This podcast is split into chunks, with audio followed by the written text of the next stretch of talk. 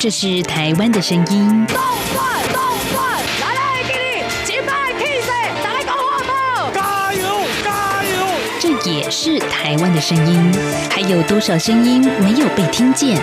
发噩梦的是梦到自己的朋友、自己一些队友是虐待。未来你打算在台湾定居吗？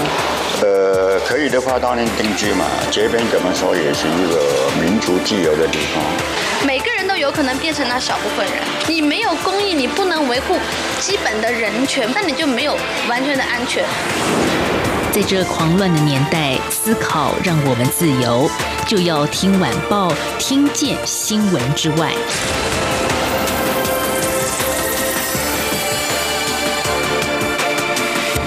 欢迎收听《就有听晚报》，我是宛如。先跟大家预告，在这个礼拜六，也就是十月三十一号的台北呢，会非常非常的热闹，因为呢，我们第十八届的台湾同志游行要登场了。而每年呢，其实到这个时间点哦，这个十月份，整个十月呢，您可以看到，在台湾有非常非常多的活动，有关于同志的活动，当然也是有一些议题的探讨，然后大家针对这个主题不同面向的思维呈现，像什么呢？诶，最近宛如就看到了国防部哦，有一个讯息出来，就是明天三十号要隆重举办陆海空军的联合婚礼。那今年比较特别的是说，这一次的联合婚礼有两对的同婚新人，他们穿着军装拍着恩爱的纪念照，哇，这个感觉真的是非常的甜蜜哦。在今天的节目呢，礼拜四我们跟昨天礼拜三的节目对调，所以今天我们要请教的是中正大学犯罪防治学系的戴生峰教授，来谈谈这个新时代下的婚姻可以有哪些不一样的想象。来，我们请戴老师出场。戴老师您好，哎，宛如好，各位听众朋友大家好。哎，老师，你看到这个同婚新人，这两对都是女性，是男装女的帅，女的美。哎，对对 对，你看你看我我这样一时就很难转过来对，你们就觉得看到结婚照就是感觉哦，男的一定很帅嘛，因为毕竟人生最美的一刻、最甜蜜的时刻。可是你看，男生没有在这个画面里面，这样讲嗯，生理男性没有，但是嗯。在这一个呃同志的我们讲说这个性角色的取向里面呢，那这一对结婚的新，应该讲说这两对结婚的结婚的新人呢，其实他们各自都拥有呢，在性的一个角色跟取向中呢，偏向各自喜欢是男或是女这样的一个喜好，这个应该是确定的啊、嗯。那一般呢，其实呃，我们这么说，就是以女同志的身份来讲的话呢，呃，他们的外形上面有某有些部分上是比较容易做被区辨出来的感受。举个例子来讲，比较偏向男性阳刚气息一点的女同志呢，可能会比较喜欢以男性的打扮，像是比较短发一点这样子的一个方式来呈现。当然，这一些说法会有很多的朋友不喜欢，也就是说，哎，戴老师你讲的是性别外形刻板印象啊、那但是其实我们的这个讲法只是陈述说，除了刻板印象以外，另外一个角度就的确大部分比较偏向这个方向的一些女同志们呢，喜欢做这个打扮。那当然这是他们自己的喜好，呃，打扮她任何一种外形，我觉得这都没有任何问题。对，我也其实看过像女女婚姻的结婚照啊，也就是两个女生都是穿婚纱的呀。是，我们也看过，对，所以刚好这一次的这个嗯呃结婚照是一个穿军装，但军装也是女生的军装，并不是男生的军装啊。所以呢，其实只是让大家感觉到说，哎，这个女性穿着军装的那个塑造出来的阳刚气息，跟她身边的这个一生的伴侣的这个穿着白纱的这位女性，其实呢，意外的也是非常的融合。大家可能一开始会觉得会不会格格不入，其实放心，一点都没有，因为呢，其实在爱的面前，大家都是一样的。真的觉得国防部这一次给大家看到崭新不一样的思维，毕竟可能我们在对国防部的感受是比较阳刚性质或比较刻板的。对，这是没有错。不过嗯换个角度想，有人是用比较调皮捣蛋的思考来去哎想这件事嗯。我有听过啦，他讲说，嗯。因为国防部最近不是两岸关系吃紧嘛，这兵力我们需要大量的兵力投入嘛，哦，嗯。所以呢，国防部为了收揽年轻人的心，有这一种哎比较功利性的说法。但是我个人不倾向于不倾向于这样子的一个解释了啊、嗯。我个人觉得呢，其实，在我们七十八号解释法通过以后，在我们教育端看到的其实是最快的改变，因为我相信呢，教育尤其像我们在大学端呢，所有的学生都是成年人，而且这一批的成年人，就像我们现在的大学大一到大三左右的学生呢，其实就是在这个性别平等法以及我们这个性别教育入法之后成长的这一代的年轻朋友们，他们对于性别平权跟尊重的这样的一个看法呢，其实已经深入他们的脑海里了。所以在大学校园端最早看到，最早看到这种多元跟平等的感受。所以其实，在中正大学的校园里面，就算我刚进来十几年前，女生跟女生牵手，大家都没什么意外。那从七十八号法通过以后呢，这个最严厉，应该讲说最严苛的这个性别刻板印象中的男男的这个部分呢，其实在中正大学校园里面也已经相对是开放了哦。那就像早期我还记得我们学校有一个同志社团叫库斯拉社，他办活动的时候呢，这个彩虹旗只敢放在室内，都不敢放在外面，让迎风飘扬。但是其实大概在五六年前呢，我们只要有同志月的活动、同志相关的活动或库斯拉社的社庆的时候呢，其实整个彩虹旗是飘扬在中正大学校园每个角落的。哇，这个感觉，我觉得特别对于性少数的这一群人来说，应该是很感动的。对，所以呢，呃，渐渐渐渐的，在军队或警察，或像啊、我本身呢，在这个比较呃服务啦，或者说研究比较都会去的场域监狱里面，嗯其实也开始在探讨这个性取向少数者的权益，性取向少数者的一些生活适应问题，当然包含他们的工作权，包含他们的人权等等。其实，在这一些我们早期称为极端保守，那现在我们叫做相对保守好了啊、这样的一个部会中呢，其实也获得了非常长足的进步。我个人呢认为，呃，国防部这一次做的这个公开宣誓，其实是一个非常温暖而且非常有人情味的事情。老师刚刚讲到很重要，公开宣誓，为什么呢？因为以前也应该是有类似的状况，可是大家是视而不见，没有把它成为一个好像呃他们是存在的这一件事情啊，。没有错。对与其讲视而不见，有些时候呢，还甚至会希望遮住自己的眼睛，也就是呢，啊刻意的呢，把这些人的行为呢做曲解，根本不敢让人家知道，这更，是一个压力想让这。件事情呢成为被讨论的一个话题。所以真的，国防部给大家拍拍手哈是。但是我们必须说，去年二零一九年，台湾成为亚洲第一个同性婚姻合法化的国家。看到一些报道说，去年呢通过之后啊，其实国防部本来就有一对新人同婚的新人打算要。拍婚纱，然后参与这个集体结婚的盛会，可是压力实在是有一点大。但是我们在今年来说，其实慢慢的，大家好像也对于这样子的话题，感觉没有太大的一个叫什么好奇心或新鲜感。对我觉得这个我觉得这也是 一件很有意思的对，事宛如您哦。这个讲的最重要的就是，其实呢，去年国防部打算真要放上这个讯息的时候，就很多人起来反对啦。嗯近期这个新闻。照片都抛出来了，所有的声音一点媒体一点感觉都没有。当媒体没什么感觉的时候，我们就知道这件事情缺少了新闻价值，缺少了新闻价值，就代表它进入了我们的日常生活。我觉得这是最可喜的现象。对，那套句一句英文的谚语，让我乱用一下，它叫做 “No news is good news” 啊。啊我觉得这个观点对于一些弱势或者是少数的朋友来讲呢，的确这些 no news 呢，当然就等于至少没有负面新闻这件事情是一个非常好的好消息。我们譬如说异性恋来说，我也不会每天跟人家宣誓说，哎，我是异性恋哦，我是女生哦。嗯这件事情有什么好说的呢？对，因为 好像每天都是这样子。那同样的呢，同志的朋友也。应该要拥有这样子的一个自由的氛围哦。嗯那我其实呢，因为呃心理学专长背景的关系，加上自己的工作环境里面呢，有非常多已经公开宣示自己性取向的一些朋友们。嗯那其实，在我身边目前我知道的已经有四对同志的伴侣了，他们是结婚的。也就是适用七十八号法的结婚，那他们的婚姻呢？当然就像我们一般人所有的婚姻一样，也会挑黄道吉时，然后呢到户政事务所办个登记，然后秀婚戒，然后秀完婚戒以后呢，会有一个简单的一个宴客，宴客大概就是双方家人一个很温馨的小餐会。然后呢，同志当然有另外一群不想曝光，虽然我真心祝福你，但是我不想曝光的同志朋友，他们会去办另外一场餐会，类似这样的一个感觉。我大概已经看到四场了，当然也已经包了四包红包出去了。包了四包红包，这个感觉应该是非常喜悦。这个氛围，这个结婚是好不容易对台湾的，从去年以前来说是大家争取而来的。对，我不过我觉得得有一个这四包红包超有趣的，我不想，因为异性恋的我们也参加很多了，那也有包红包出去。嗯这个四包红包很有趣的是包出去，我发现呢，这些同志至少现在只有四对了哦，这四对的经验呢，他们包回来的回礼都比我红包还要贵。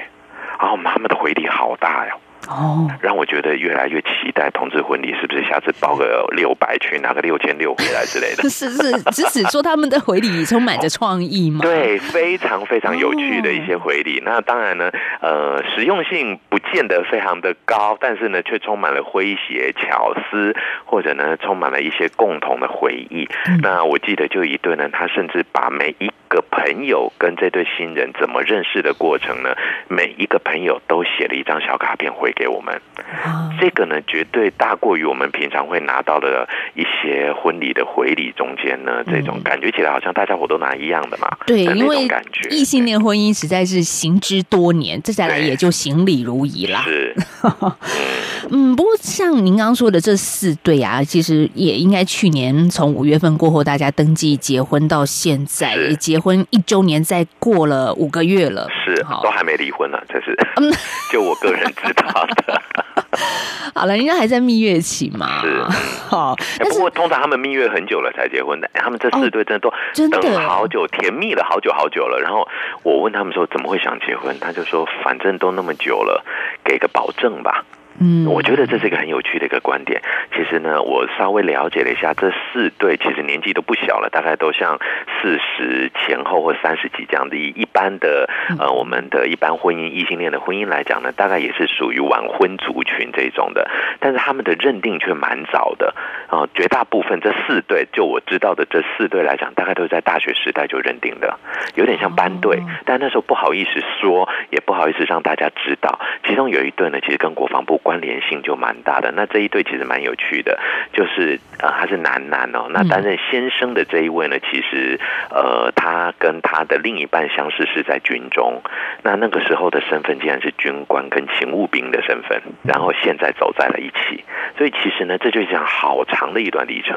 对这段感情还是维系着，而且等到了台湾终于可以给予他们一个在法律上合法婚姻的身份。没有错，我觉得这个才是他们真正在心灵上面可以获得一些啊、我觉得就像他们讲的，哎呀，就来个保证嘛，老夫老妻了，早就彼此看都已经，你真他们这样讲个比较有趣笑话，讲屁股几根毛都知道了。嗯，那嗯其实呢，就是真的摸的脾性都摸透了以后呢，其实就是一个彼此给彼此的一个安心感受。嗯，哎，不过戴老师，你觉得我们这样子一直聊到现在，会不会感觉好像是在同温层里面自嗨？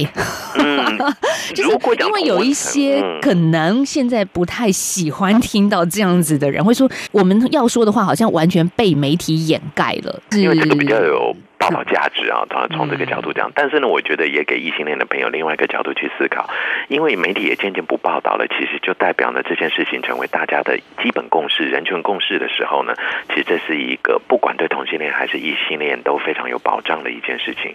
那我相信呢，其实很多异性恋朋友可能会担心的说，是不是哎之后更加的淫乱？其实没有更淫乱，哎基本上就是一样的淫乱。举个例子来讲啊，我们要讲淫乱这两个字了，人类没有淫乱，没有办法发展人类啊，对不对？我们总得要这个性的本能才能够去发展人类的下一步嘛。啊，啊这淫乱可能要刮号一下啊，，刮号一下，对啊，我就有，比方说性行为就是我们对于。性的一个想望了，对这是啊正常的人对生欲，，对。嗯，那另外一个角度呢，比方说我们家庭是不是崩解了，价值观是不是崩解了？对呃，其实也还好，我们基本上的传统观念的价值观还是非常坚固的，在支撑着社会。而另外一种家庭形态的出现呢，则丰富了社会的内涵。两个加起来呢，让台湾的社会更加的多彩，这是非常好的一件事情啊。嗯啊，那至于说今天是不是有很大量出现这种民事上面的这种结离离结的这些现象，那到目前的内政部统计给我们的资料来看呢，其实异性恋跟同性恋伴侣之间的这些离婚率来讲的话呢，因为同性婚姻实际上时间还太短，就像刚刚宛如提到的，还在蜜月期，对所以离婚率的确真的比异性恋低很多很多。对啊，因为这是蜜月期的影响还不准，也许十年后我们再来看资料，可能又会回到正常的啊三对有一对，类似这样的一个状况。对，说不定这个同婚专法通过十周年，记者写一个回顾的专。专题，就去探讨这十年来有多少对没有因为了解而分开，对，可能也是有的宛如又可以拿金钟奖了。啊。那 十年后我可能退休了，留给下一代去处理嘛。是，好，我们这时候先休息一下，稍后我们再来聊聊说，哎，现在台湾所看到的新世代婚姻的结构。我是指挥中心疫情监测组组长周志浩。校园请落实防疫措施，请家长注意，孩子发烧或身体不舒服时，赶快就医，并且在家休息。也请大家共同配合，保持教室通风。使用空调时，对角要各开一扇窗。餐点分配请由固定人员执行。打赛前请量测体温，清洁双手，佩戴口罩。搭乘学生交通车或大众运输时，也请记得佩戴口罩。有政府，请安心。资讯由机关署提供。各位听众朋友，央广 RTI 正在进行意见调查，我们每一季都会准备特别的小礼物，抽签赠送给参加的听友。您可以上 RTI 官网 triple w 点 RTI 点 org 点 tw 填写问卷，或是现在就拿起纸笔，把以下四题的答案写下来寄给我们。准备好了吗？第一题，您使用什么平台收听或收看央广的节目？第二题，您最喜欢的央广华语节目是哪些？最多可以写三个。第三题，从一颗星到五颗星，您会给央广华语节目几颗星的总体评价？第四题，您对央广华语节目有哪些建议？只要完整回答上面的四个题目，就可能得到精美赠品。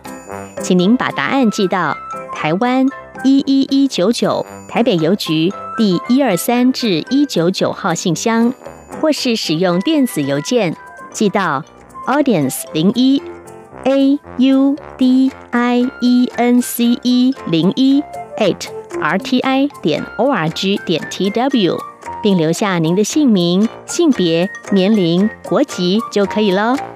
央广等待您的来信。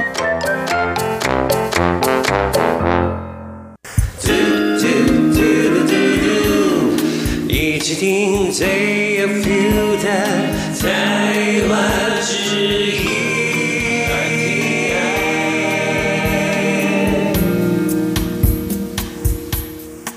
继续回到就要听晚报，我是宛如。在今天的节目，我们继续要跟中正大学犯罪防治学系的戴生峰教授连线来谈现代台湾听众朋友您可以看到的新世代的婚姻。这些婚姻的组合，可能跟宛如我过去我们自己在适婚年龄当时的男生跟女生的结婚是不一样的。慢慢我们的一些教育里面呢，也带着小朋友去了解这个社会上本来也就有男生跟男生、女生跟女生结婚。可是哦，戴老师，我必须还是说，台湾的社会还是会有一些人会觉得我就是看不习惯，好不好说看不顺眼，就是不习惯嘛。但是这样子的不习惯，在性别上也会有不一样的一个展现哦。其实呢，呃，我们应该这么说，所谓的这种对于性别的不习惯感受呢，它主要的一个在心理学上的说法，来自于一种对于性别刻板印象的坚持。那性别刻板印象呢，其实是社会心理学里面一个很多元的一个现象所组成的，包含对于自己生理性别的认同开始，然后之后呢，因为生理性别的认同就会产生一些符合自己生理性别的一些行为，比方说小男生呢会喜欢玩铁金刚，小女生喜欢玩芭比娃娃之类的。那渐渐渐渐会走到下一步呢，就是社会期许的一些性别的角色啊，比方说男生要阳刚一点，打落牙齿或血吞，那女生要温柔的，要顺从等等的这些形象。那这些呢，渐渐渐渐呢，长久以来进入我们的脑海里面以后呢，就形成我们根深蒂固的性别的一个行为。那这些行为一旦形成了，其实不容易改变哦。那所以呢，我们比方说，就像您刚提到的，这也是一个很有趣的观察哦。各位不知道有没有发现，其实呢，在我们呃，就算同志月好了，或者是同志大游行的时候，街上在走的那些男性，其实绝绝绝大部分都是男同性恋者，而不是男异性恋者。那那周边有很多的女生会一起加入，但但是这些女生呢，有些时候会是异性恋者哦，也就是女生她本身对于性别传统角色的认定就比男性来的弹性很多。女性对于同性恋这件事情的接受度是比男性更高的吗？应该与其讲同性恋，不如说性别少数。在研究上都发现呢，女性对于这样的一个行为呢，它是尤其在性行为的这部分、性取向的形成这个部分呢，都相对来讲比较弹性。为什么会有这样的变化的？难道我们是说女生比较有爱心吗？呃，与其讲女生比较有爱心哦，那很多研究就开始针对为什么女生对于性少数比较友善这个现象进行研讨哦。有一派的说法提供给听众朋友们来思维哦，他认为呢，这是同理心的展现，因为女性本身在男尊女卑、男权主义的影响之下呢，本身属于弱势。我既然是弱势，还比我更弱势，那我应该要关照你。这是有一派的说法是这个。那第二个说法是认为呢，女生怎么样看待这一些呃性少数者，尤其又是女呃同志阶层？那这个研究就很细致，他怎么看呢？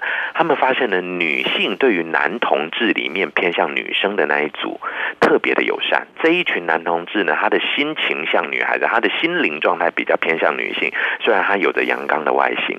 那这时候呢，给予女性是一个非常安全的保障，然后又不会对她有一些染指或侵犯等等的，女生就会觉得，哎，这非常值得做朋友。另外一个角度很奇特的就是，女性自己反而会对于女同性恋者里面的这种偏男偏女，不管偏男还是偏女，都采取相对比较中立或偏负向的态度，自己会觉得，嗯，这些人。啊，你为什么你喜欢一个那么阳刚的女性？你为什么干脆喜欢男性就好了？你在想什么嘞？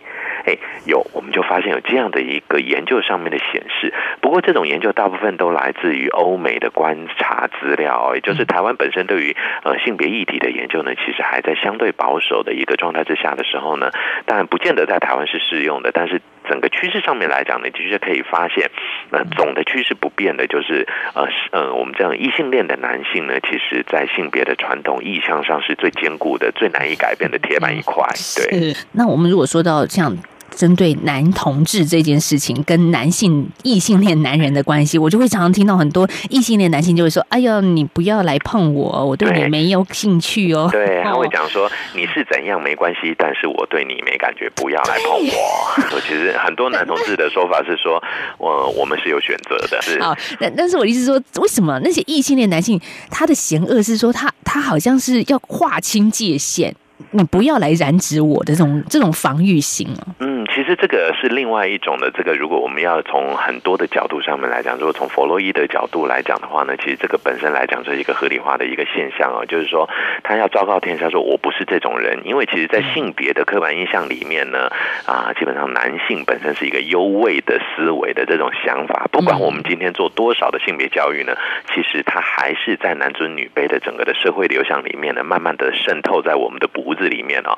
所以呢，当我们今天影响或者是威胁到性别刻板印象的时候，其实对于当事人就是一个呃，我要伸张自己的，不管是主权好了或者什么，总之就是说，哎，我不是哦的这个态度，就是高位阶的这个层级。对，尤其我们会发现呢，男生会很担心，今天如果我被视为是个男同性恋者的话，是否意味着社会资源跟地位的破坏或丧失？那意外的一件事情就出现了，我们会发现呢，在七十八号法通过以前，很多的男同性恋者也担心这件事情，就是其实呢，这些男同性恋者可能他们心灵上有一些女性的特质，但是外形毕竟是个男性，所以呢，其实他们享受着很多社会对于男性的优位，所以一旦今天这个身份有可能曝光的时候，其实他们也会感受到莫大的焦虑。那其实这些都是不应该，也是不正确的一个性别刻板印象所带来的负面影响。嗯，没错，像这礼拜六十月三十一号台北的同志大游行，嗯，今年度我们就看到，呃，除了在往年可能是以同志团体为主轴，然后再加上一些友善团体的 NGO 的加入啊，那今年还有台湾的两大政党也加入今年的同志游行。那国民党呢是由国民党的青年团报名参加，这是大家普世人权。你会觉得说，好像他已经不再是一个小圈圈、小团体内的事情，只要是人都应该有这样子一个权利，这是人的问题，而不是种族啦、分分什么分什么党派什么，这些都没有关联性。因为呢，所有的就回归到人最基本的一个价值感受。对，所以台湾真的是越来越成熟了，我们就。把它当成人来看，而不是每个议题可能都要政治化、族群化哦。这个这种真的是已经过时。一旦族群化呢，它就会有一个划分点在。对。那划分一旦出现的时候呢，其实总会有一些呃，我们就叫做这种差别的出现。这种差别绝对是我们不希望看到的。嗯，真的。所以也很多的亲子团体也自己会组成一个团队来参与今年的游行哦。所以也是很多爸爸妈妈，就是异性恋家庭底下的小孩哈，也会一起来哦。对，嗯，所以可以想象，今年虽然我们受到疫情的影响，可能其他往年会有一些周边的国家的呃同志团体来共享盛举，今年应该比较难看到了啦，会少一些些。嗯，错，嗯，我竟然有日本的朋友啊，他们已经在十六天前就来了。那对，那先隔离检疫，对啊，对，其实真的很感人。当然不多啦，但是就我认识的当时留学的朋友里面就有两个，那他们也是在当年在东北大学比较公。开的这些同志运动的算是学生领袖哦，嗯，他们觉得日本一直做不到，为什么呢？怎么被台湾给抢走了？因为一直以来日本都觉得自己是亚洲最开放的一个文化体，没有想到我们台湾已经走在日本前面好远好远了。所以呢，其实去年他跟我联络上的时候，就表达了要来参加的一个高度意愿哦。那其实去年他们没有办法过来，今年本来想过来，就没想到疫情，他们。排除万难，干脆来检疫，然后呢，决定要来。他们想看看到底台湾是怎么样让整个社会在那么快速的情况之下呢，能够勇敢的推进这件事情。即使还有旗舰，即使还有彼此不同的看法的时候，用做法来去弭平看法上的差异，这是台湾最伟大的一件事情。我们真正去做。对，而不是呢纸上谈兵啊！我们要怎么样消灭啊？我们要怎么样去抚平伤痕？不用，直接做了就对了。嗯，所以十月份真的是同志骄傲月在台湾。是，嗯，今年的大游行欢迎大家共襄盛举啊！因为往年可能会觉得说啊，我又不是那一类的人，或者是我我最好跟这一群人切割。不是哦，今年的整个氛围，我相信是不一样的。没有错。哎，如果是刚刚所谈到的这些男性朋友啊，您来参加，过去可能会。有点担心说，哎，那我是不是会被贴上什么什么标签？那我觉得今年很多人都去啦。对，放心，绝对不会被贴标签，因为搞不好大家反而会觉得，哇，你好，好前进，好有新思维，真是个更好的新好男人，全新好男人之类的。哦，好，那你这样子，如果没去的，就不是个全新好男人啊，也是啦。没有啊，现在就是当然有一些反对团，你可能现在已经关机了啦，哈，是是是，不要再听了吗？这样没有，没有。戴戴老师基本上还是非常温暖的，邀请每一个人大家一起来。只有来看过才知道。就像我其实呢，虽然我是支持的这一块的人，但是我也听过很多反对者的意见，包含我个人也非常喜欢早期。当然，最近他已经离开了，到天家了，成为天使的这个美江牧师啊啊。那其实呢，当时呢，我们很我身边很多基督教的朋友也跟我分享过这些事情。其实我可以感受到他们的出发点，很多也是因为爱，他们也只是担心自己所信仰的曾经的传统的爱是否不同了。但是这一年下来，我发现他们都改变了，他们认为自己所信仰的爱还是爱，而这个爱变得更多元、更包容了，更大的爱，感受更好了。是啊，所以也看到一些媒体的报道，会说：“诶，那到底我们过去台湾在吵些什么？大家可能很担心的事情，那个忧虑。”慢慢的，你可以看到，好，我们至少短期来看，哈，这一年多并没有像让大家所感受到的紧张的氛围，在婚姻制度的崩解，对，好像没有啊，没有，对，而且出生率也没有持续的下降，对，已经在底了，没有办法再降了，再降人类都消失了。本其实本来也不期待这一群人，对，如果同性恋能开放结婚，然后。这个生育率就回升，这也太不可思议了，对。嗯，所以不过还是说真的啦，有一些女女同志或男男同志，他们也很希望有一个自己的下一代。对，我相信这可能会是下一啦。对，下一步了，对，就是我们下一步应该怎么做这样子。嗯，好，我们在今天节目访问到是中正大学犯罪防治学系的戴胜峰教授。嗯，十月三十一号我才会去大游行，我希望也可以看到听众朋友，您也可以一起来，不管您是赞成或反对，反正去看一看嘛。对。嗯，真的，就算是反对的，我觉得也带着一个开心的，反正天气一定很好，大家一定充满着笑容的。彩虹旗飘扬。对，其实是很美的一个画面哦。对呀、天上的彩虹你有多喜爱？对而且地上的彩虹，嗯，保证在这个场子里面没有人会喊动算，对，所以耳根会很清净，但是可能会有很多人唱歌啦。好。不过真的，阿妹跟蔡依林的一些跟同志有关的歌曲，真的好好听哦。对，其实都唱的很好听。对，不过今天录音的时间已经满了，我们就不能播了，大家自己好好的去听一下哈。或这些者戴老师现在唱，然后不要录。我赶快关机。好，那今天节目进行到这了，我们下礼拜再跟戴老师聊，拜拜。拜拜。